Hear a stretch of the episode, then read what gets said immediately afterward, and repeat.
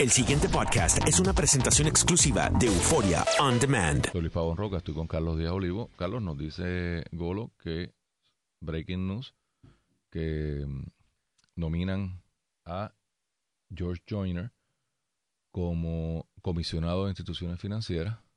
Em, yo conozco a George Joyner, creo que es una persona competente.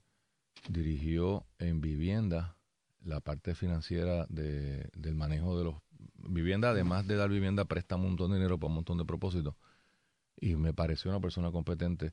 No lo conozco, tú sabes, tan, tan, tan, tan, tan bien, pero mi impresión es que es un buen nombramiento y que es una persona eh, competente para manejar el tema financiero. Así que yo no lo tengo la oportunidad de conocerlo personalmente, he oído por la misma línea de lo que tú me dices, así que esperemos que en efecto pues, pues, resulte un buen nombramiento y que hacía falta porque desde que llegó el gobernador no ha habido nadie en propiedad, la persona que estuvo interinamente, que incluso estaba considerando para, para dejarle en su casa en esa posición, murió y entonces pues había, no había nadie ahí. Correcto. Sí, que, que, pues, qué bueno. Que, que haga, su, que haga sus relaciones públicas, León. Sí.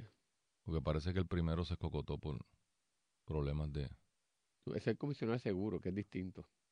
Ah, no, sí, también. Sí, ah, también, sí. Que ahora aparentemente lo van a renominar.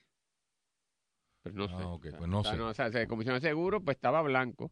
Se había ido blanco, que está licenciada. Y se me escapa el nombre. Espérate, ¿cómo que estaba blanco? en financiero. financieras, Eso no Ah, me estás hablando Sí, tú. sí, sí, sí, sí, sí. Es que hoy Tú me estás dijiste seguro. confundiendo a mí, Luis Yo también, y es Roca, que yo ¿qué me te- estoy confundiendo también. Tú te estás confundiendo con el comisionado de seguros. Correcto, no, pero estoy claro que Joyner va para financiero. por eso. Sí, sí, sí. Mira, eh, a- antes de la pausa estabas discutiendo todos estos enfoques tuiteros del presidente Trump y me pediste que te lo explicara. No mi manera de explicarlo, Luis, salvo unas cosas que, que exploraré.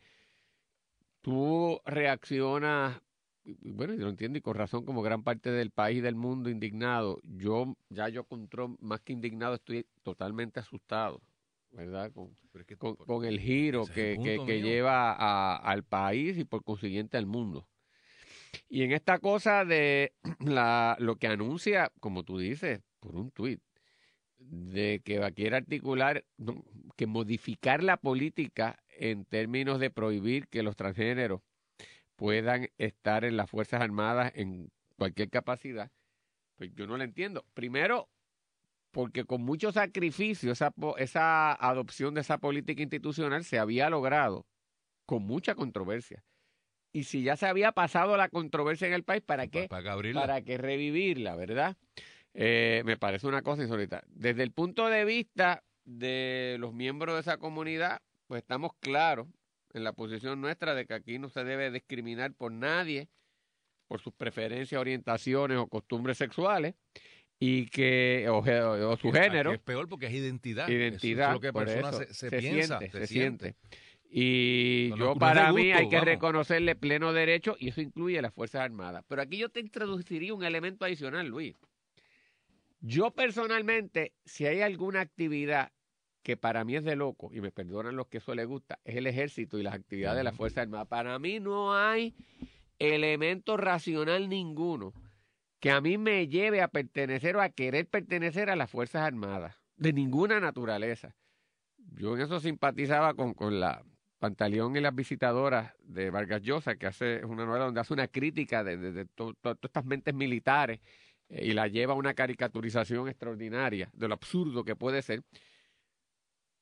Me perdonan, yo sé que eso no es así, ha habido hasta intelectuales, pero para mí eso es de bruto.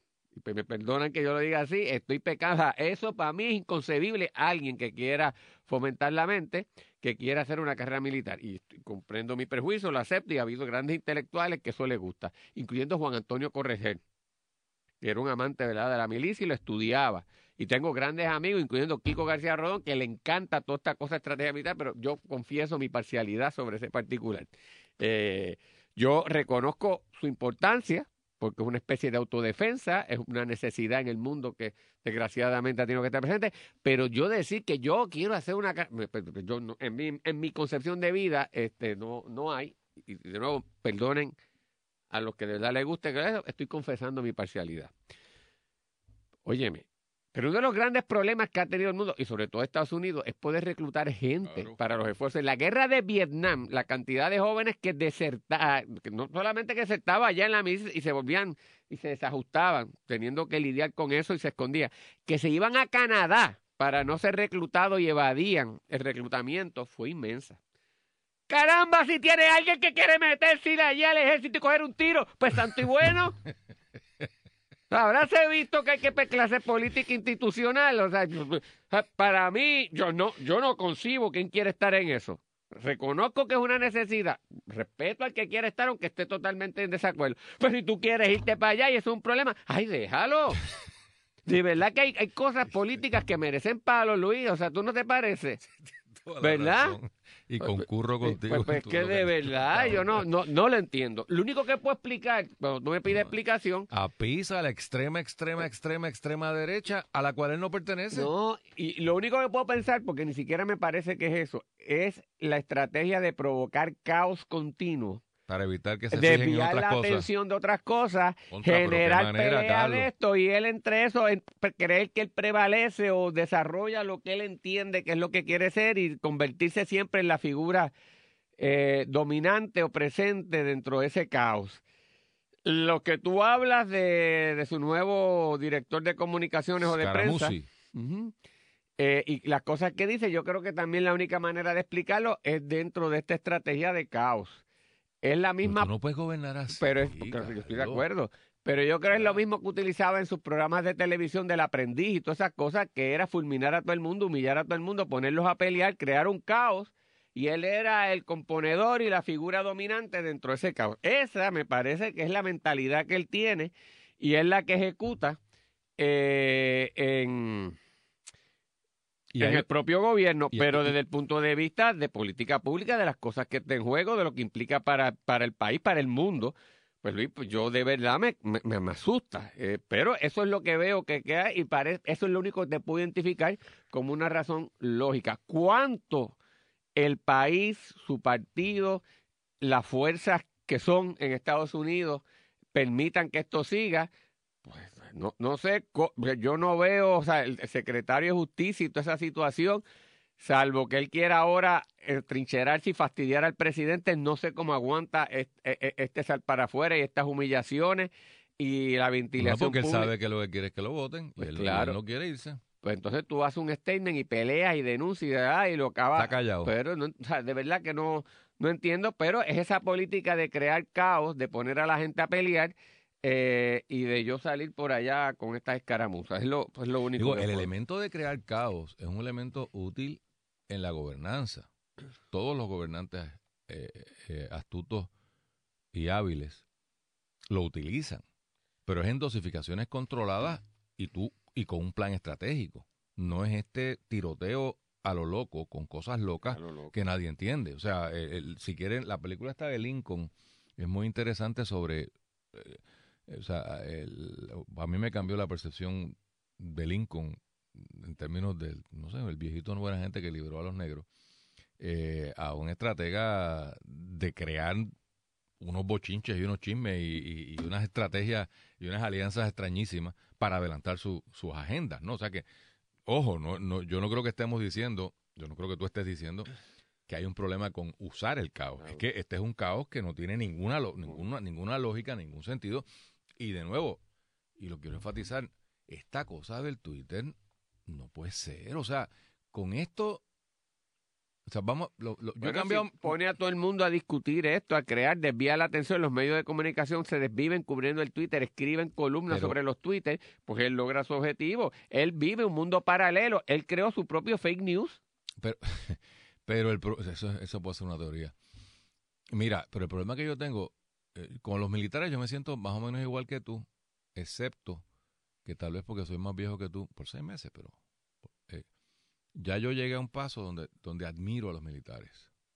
Bueno, tú puedes admi- Por- admirar por proezas y porque- gestiones sí, y no, entender su y- rol. Y, y mi incapacidad de que me guste eso, porque para mí es una cosa yo es que no me totalmente- cabe, No por puedo bregar con esa vaina. Pero con la madurez me he dado cuenta de que es un mal necesario. Hace falta gente que, que esté ahí Sí, sí. y a ese trabajo. Y es como los policías, o sea, son gente que se sacrifican por uno.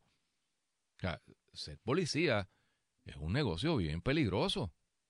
Oye, perdóname, Eh, y ahí, y para y complementar lo que tú dices y ponerlo en su justa perspectiva, y hay una gente que siente una vocación y un llamado Por incluso eso. familiar y patriótico. Por eso, y uno tiene que, aunque no esté de acuerdo, respetarlo. no, sí respetarlo y eh, llegó al, grado de admiración de, de de esta gente. contigo eh, eh, también. tú sabes, es verdad lo que dice. es como para ponerlo en términos profesionales, como los notarios. Yo admiro los notarios. Ah, no, yo los eliminaría. No, que no, yo yo sé, no, pero, mientras hagan, pero imagínate tú que te tocara así ser notario. Ay, Dios me libre. Pues gracias a Dios que hay gente que le gusta esa vaina, pues hay ¿Por gente qué? que le gusta eso. Pues déjalo que le guste, allá Ay, mientras a ellos les pues, guste, no, no ¿Para te qué encarecer las transacciones? El tráfico? No me otra toque discusión. esos temas. Es me otra discusión. morti- No me mortifique. Déjame quieto. Mira, eh, Pues, pues, con Trump teníamos suficiente y con la ceniza y tal, y tú vienes a... entonces a lo que, pero pa- pa- esta, esta idea, porque es lo que me, lo que, lo que más temor me dio anoche viendo estas noticias. Asume que, que, que, que- uno es un transexual que están en, que están los militares, que tú estás activo, o sea, hay, hay frentes de guerra en par de sitios por ahí, gente eh, allá en la calle, en, en operativo, hay green berets transexuales. O sea, en todos hay sargentos, hay, hay- hay- este, en, la- en la- en el mundo real hay muchos allí afuera. Y de momento tú estás en medio de tu misión